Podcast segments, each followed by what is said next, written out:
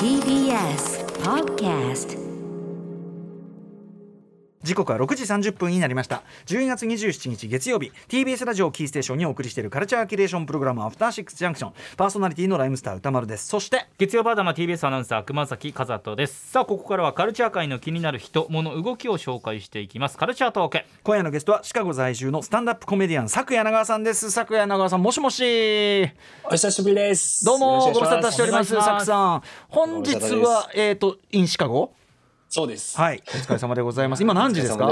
今、えっと、朝の3時30分です。朝の大変3時30分ごめんなさい大変申しありがとうございま訳す大変申しすいませ訳んございませんということで、はい、おげんあのサックさんご自身はお元気ですかはい、あの、毎日、ショーにも出あな出ながらあ元気してそおりうまですす。かあのもちん。ろんね、あのコロナ禍の中というのはいろんなお話伺ってきましたけどじゃあシカゴのそのコメディシーンというのはだいぶ活気を取り戻しているという感じなんでしょうかそうですね、5月頃からフルキャパシティで、えーおー毎日ショーが行われるようになったんですが、そうなんだうん先週からちょっと、えーこのオミクロン株のせいうんうで、んうん実はショーが全部中止になってまして、あ改めてのなるほどなるほどちょっと怪しいかなという感じになって第きま何す。波か分かんないけどちょっとぶり返してる感じもあるというかねそうですねことですかね。はいということでまあでもサクさんご自身がねお元気なら何よりですよ。はいということで、えー、サク柳川さんのご紹介改めてお願いします。はい、佐久谷長さんはマイク一本で観客を笑わせるスタンダップコメディアンですアメリカのシカゴ在住今年経済誌「フォーブスアジア」の選ぶ世界を変える30歳以下の30人にコメディアンとして初選出日本でもフジロックに出演されましたすごいじゃん。めちゃくちゃすごい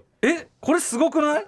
いや、どうなんですかなんか、メールで、あの、突然来たので、うん僕スパムかと思ったんですけど、うんうんうんうんまあ物本で選ほんでぼいただいてほぼサージア。そうですね。うん選んでいただいたみたいすごですぎ、るありがたいです。いや光栄光栄っていうかあの我我々もねあの喜ばしいですね、今夜はねいややっぱサクさんのご活躍というのはね本当にすごはいありがたいいですメジャーリーグに単身挑戦するスタンダップ界のイチロー、えー、スタンダップコメディ界の大谷翔平ねこんな言い方をさせていただいており ます ありがとうございます間違いないさあということで、えーっと前回ご出演時はちょうどあの本をねご著書を出られてたんですよね「ゲラップスタンドアップ」というね、はい、私も帯を書かせていただきましたありが。とうございました。はい、本ス当にタンドアップコメディまずそもそもね日本人そんなにこうまだまだ馴染みが薄いスタンドアップコメディとは何かであるとかそこにサクさんがなぜ挑まれたのかそしてそのアメリカコメディ界の最前線について語られためちゃくちゃ面白い本でしたまあ、それこそ「ゲラップスタンドアップ」なんかこう立ち上がるなんか俺もやってやるっていう気持ちになるような素敵な本だと思います。ありがとうございます。はい、ということでいろんなことをねサクさんには教わってるんですけど今回はアメリカ版流行語大賞ということで日本のね、流行語大賞をねなんかこう、ピンとこねえなみたいなのも結構たまにあったりしますけ どこれはアメリカはどういう大賞なんですかこれは。 そうですね。これ実はあの、老舗辞書会社のメリアム・ウェブスターが毎年発表しているランキングで、うんえっとまあ、えーまあ日本の流行語大賞って審査員の方が審議してこう決められると思うんそですけのそのど、グレーさゆえのねなんじゃそりゃみたい なのがねあったりするわけですけど、はいうんただこれアメリカのやつはそもそも人がこう検索したえー数に応じてそのままランキングが出るのえで、えもうそん忖度もないですし、ですねそのうん人々の関心とか世相をそのまま反映した、うんうんアメリカの今がそのままわかるうん便利なランキングだなというふうに思っております。いわゆる検索ワードランキングだけどもそのさっきおっしゃったそうなんでメすディアム・ウェブスターってその辞書のとこが出してるっていう意味もあるんですよね。そうなんです。なので、あの、そのた単語であったりとか、うんえー用例がわからないっていう時に検索したものが、えーランキングになるので、ええもともとし、例えばみんなが知ってるコロナとかは、こう、あんまりこう、らあの、そうんうんうのんランキングに入ってこないっていうのはいはがい一つあるかなというのが特徴です。だから多分我々にとってはね英語圏の人々がそのこれをこの言葉わかんないんだとかさこの言葉調べたんだとか何さが気にまなってるのかあ、もちろん我々にとってなんじゃこりゃって言葉も当然あるし、ね、ちょっとそのあたりから見えてくるものあるわけですよね。はいはい。ということでお知らせの後、えー今年のアメリカの、ねえー流行語大賞ことワード・オブ・ザ・イヤートップ10をサクさんに発表していただきます。サクさんよろしくお願いします。よろしくお願いします。お願いします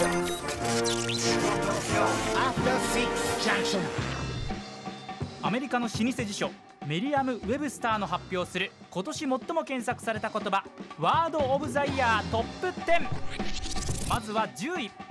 メタメタ Facebook 社が社名変更9位ガーディアンズガーディアンズ MLB クリーブランドインディアンスが改名8位ムラヤムラヤ月筆スペルの正確性を競うアメリカのコンテストでアメリカ人としては初の黒人少女が優勝決勝戦での出題同率で8位はもう一つシスジェンダーシスジェンダートランスジェンダーの対義語7位シュケイラーセミ今年アメリカ北部でセミが17年ぶりに大量発生6位インフラストラクチャーインフラバイデン政権が4月に発表した2.3兆ドルの追加インフラ計画5位ノーマン映画「ノマドランド」がアカデミー作品賞受賞4位ウォークウェイクの黒人なまりで目覚めるポリティカリーコレクト反対に敏感な時勢がウォークカルチャー3位パーサビランス根気強さ辛抱強さ NASA の火星探査ロボットの名前2位インサレクション暴動反乱1月6日のキャピトルライオット議事堂乱入事件そして第1位ワクチンワクチン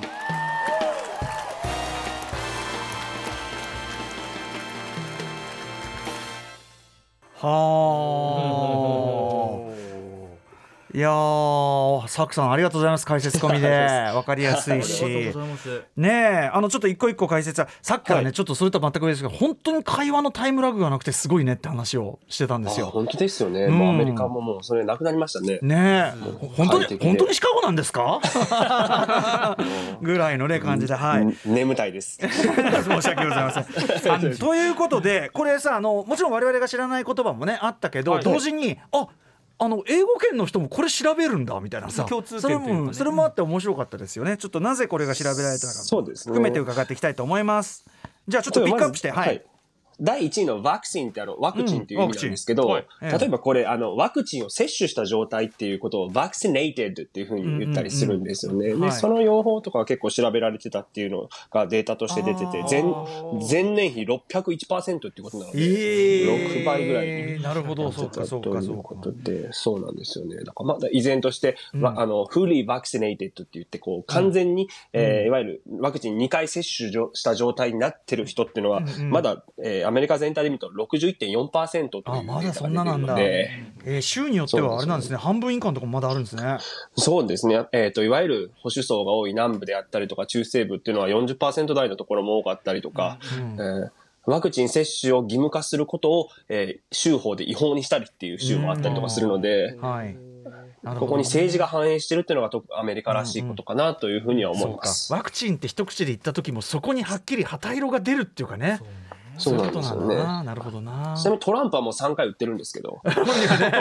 そうなんですよ3ね、回目もくそれがそーねそうですね本当にそれがまあ割と面白いなと思いますけれども。はいはい。 1位ワクチンそうそ,、ですね。してはい、はいそうですね。なんか3位とかのファーストアビランスっていうのが僕はちょっと意外だったんですけども。これこれに日本人はちょっとねきあんまり知らないこと、うんそうですよファースね。トで、あの、意味としては根気強さとか辛抱強さっていう意味で、えこれ実は英語だと patience っていう言葉とかもかなり、うんうんえっと同じ意味でえはい確かにそうなんですよ。使うんですけど、これはその火星探査ロボットがうんうん今年の2月にですね、えーとうん火星にちゃ到着して、こう、うんいろいろ調査をしたんですけうんど、うん多分アメリカ人もこのパーサビランスっていう言葉あんまりわからなかったっていう意味が。あーちょっと難しめなそのああそそうなんですよのうんペイシェンスと同じ言葉かぐらいの感じで、うんうんうんで、調べたと思うんですよね。えーあんまりこう多分根気強さとか辛抱強さって普段使わないので、そもそもが。ね国民性としてそこから程遠いって いうねそうなんうでんすなるほど我慢しないということで、うんこのワードがいきなり入ってきたっていうのは一個あったのかなと思いましたね。まあ一応火星探査ロボがきっかけではあるけどまあでもね、あの辛抱や忍耐を強いられてる時期でもありますから ね。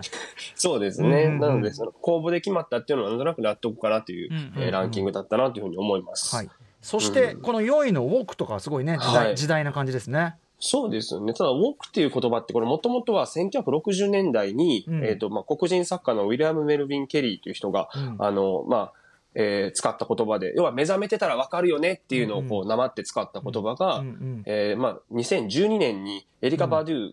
のうん歌詞の中で出てきて、こう、はあまあ、いわゆるバズったというふうに言われてるあんーじゃあで。死後だったものが復活みたいなことなんですね。そうなんですうよ。んうんうんまだ10年ぐらい本当は使われてるんですけど、うんうんうんいまだにこのウォークっていうのがどういう意味なのかなっていうのを調べたりとか、要例を聞くっていう人が多いんだろうなっていうのが、ここのランキングでまた分かったというか。やっぱりいわゆるその、まあ、プリカリティコレクトネスに反するものにこう何かこうこうなんていうかな、まあ、それでバーッとまた叩かれたり炎上したりみたいな、まあ、そういうのにより敏感にどっち誰もがなってるからっていうのもあるでしょうねやっぱね。そうですね。うんうんうんあと、これがやっぱり発展したのがキャンセルカルチャーというふうにも言われてますので、えま今年キャンセルカルチャーによってまたこう炎上させられて降板させられた人がどの業界にもやっぱたくさんアメリカでもいたのえで、うんうんそのためにこのウォークっていうことをもう一回考え直して調べたりとかする人がいたってことだとは思うんですなよるほね。ど WOKE でウォークですね。はい、そうですね。そういうのがあるかなと思いました。さらにそうですね。そうあのとこれちなみにちょっと僕、いはい意外な線だったんですけど、はいあのインフラストラクチャー、その、はいインフラじゃないですか。うんうんで、日本語だともうカタカナ英語的にインフラインフラってもう定着しちゃってて、でもほらよく日本でさカタカナ英語使うんじゃねカタカナばっかり使いやがってとか言われるんだけどいやあの英語圏の人ももう一回調べてますけどみたいな、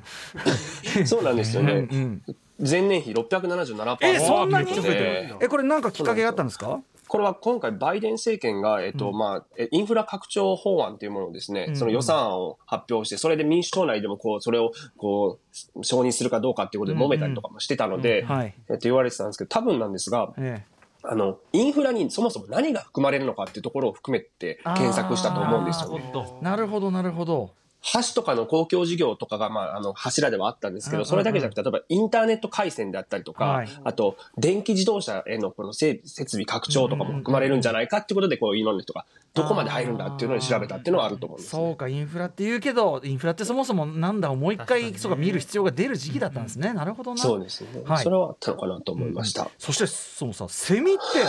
セミ、セミぐらいわかんないのってこれ、セミ、意外とアメリカいなかったりするので。あそうなのないからそう地域によってかはそうかそうか日本来るとうるせえなってなってるんだもんねだってねそうなんですうよん。で、今年、なんかこう、セミって17年周期で大量発生するっていう、なんかこうう、んデータがあるらしくっ17て、今年、うん、年がその周期で、もう数十億匹が、あの、東海岸とかで出るとかいう、 10億匹へえやっぱ桁が違うでな、それが見出しとかにバーンって出たりするんで、うんで17年ぶりなんで、いかんせんもう何かをみんな分かってないんで、死刑だ、17年ぶりにって、うんなんやろうってことで、みんな調べた。なるほどそうねなんだ7位これやっぱお確かお国の差だねここっちはそせうですねねセミ夏といえばセミって側にねからすれば我さ々からしたら当たり前ですけどおもー確かにそうです面白いねなっていうのがあったのかなと思いますねうん。うんうんはい。さらにじゃあサクさん注目ポイントは、はい。そうですね、最後、あの、これ、今、い1位から9位までって、んうん大体年の上半期に出てきた言葉えで、え1年通して検索されたんですけど、はいあの、10月に初登場してからはい、滑り込んできた、えー第10位のメタという、うん Facebook 社が社名を変更したっていうところなんですけど、はいはいメタバースとかいうメタ仮想空間って言いますけど、はいなんかそれで僕一回舞台で、その、GAFA っていうふうに言うじゃないですか。はいはいあの大企業ね Google はい、うん、 Google、Apple、う Amazon ん、えー Facebook で、これ GAFA 変えたらうんうん、このメタになってんで、えっと、MAGA、マガになっちゃうよと。うこんうんうんのトランプが言ってたこれメイクアメリカグレートアゲインだねっていう話をした うんうら、んあの、死ぬほど滑ったっていうのがありましあたあ滑ね。ったそう滑ったんだ滑った方なんですねこれが今年のハイライトかもしれない。あそうえいや面白いなと思いますけどね、うんい皮肉な感じがね意外と、ま、あの、GAFA っていう言葉をアメリカ人の一般レベルでは使ってないんだなっていうことああが分かそうりまかしだから元が分かってないとね笑えそうないなってんでこすとなんだよね説明をしっかりしなきゃいけないなというふうに思いましたね。やっぱそはいの何がねどのワードがさそのどのぐらい浸透してるかってそうね確かにね確かにガーファなんて日本だとねもう本がたくさん出てたりしますけどそうかなるほどめまあメタねそうまあ、はいあのそれこそえいわゆるエンタメ業界でももうねメタバースもなやたらとこううんメタな展開がそうですね多くなってるわけだから、うんうんあのこんなマサリックスの新作とかメタって言葉を使わずに言葉を使わずに説明するのはかなり困難だ からやっぱねそういうもっと使わね調べられる日本でもそうそうそういう意味で上がってくるかもしれないしね、うんメタね。うんですね。はい、そして番外編としてもう一個ちょっと最近そうなんですよ。うんそうなんですよ。最近よくあの聞く言葉で、レッツゴーブランドンっていう言葉があるんですレよね。ッツゴーブランドン。はい。うまんあ別にの、直訳で言ううんブランドンがとブランドン頑張れ頑張れってことですね。そうですえはいなんですけど、このブランドンっていうのはあの、ブランドン・ブラウンというあの、ナスカというあの、カーレースの人気レーサーなんですよえうんうね。んで、このまあ選手がですね、えー10月に行われたレースで優勝して、うんえーただその、まあ、会場がアラバマ州だったってこともあって、えええーなぜかその日のこう雰囲気が、こう、会場全体でもう、ファーク・ジョー・バイデンという、えーこう、アンチ・バイデンのこうコールが巻き起こってですね。アラバマが保守的とはいえ、そんな、そんなこと。そうなんですよ。へで、と NBC の生放送だったので、うんこのファックという言葉を使ってはいけないのでへ、ーこう慌てたレポーターが、はいととっさに、うんあ、あの会場中が、レッツゴーブランドン、あの、頑張れブランドンと言ってますねっていうふうにこ飛んだ、飛んだ、となんていうか、飛んだ取り繕いですね。 うんうん う、そこからですね、このレッツゴーブランドンが、ファックジョーバイデン、バイデンくたばれという意味に、えー転じてですね、アン、 アンチバイデンの今こう、スローガンみたいになって、今 T シャツとかになって売ってるんですよ、ね。 それでもさ、悪質だね。だってさ、一見別にさ、何も問題もないですよって言い張れるわけだからさ。そうなんですうよ。んうんうん品がないんですよね、とにかく。へーただ、ちょっとま、なんかまあ、ババイデンもちょっと、いあの、まあ、まんざらでもないというか、こう、昨日、ちょうどクリスマスうんうんの恒例行事で、ええ一般の人と、えーバイデンが電話でこう、うんうん話をするというイベントがあったんですけど、えええええー 横にジル・バイデン、ファーストレディーいて、えええーそのかかってきたやつが最後に電話切り際に、はいレッツゴー・ブランドン、ガチャって切り寄ったんえですよ。え えそしたらもうびっくりしたあのバイデンが、あ、あ、レッツゴー・ブランドンって自分も繰り返してしまった という。ええまあそのちょっとバイデンさんちょっと若干ね天然なとこがあるっていうのはねおっしゃってましたけどそういうね感じなんだよね。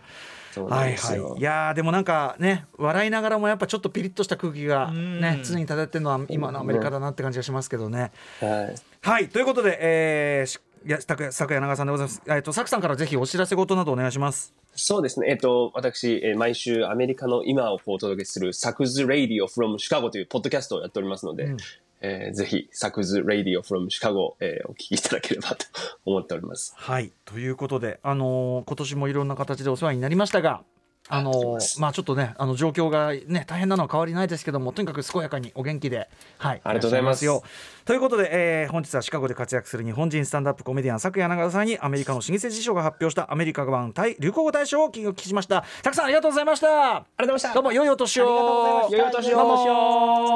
も After Six Junction.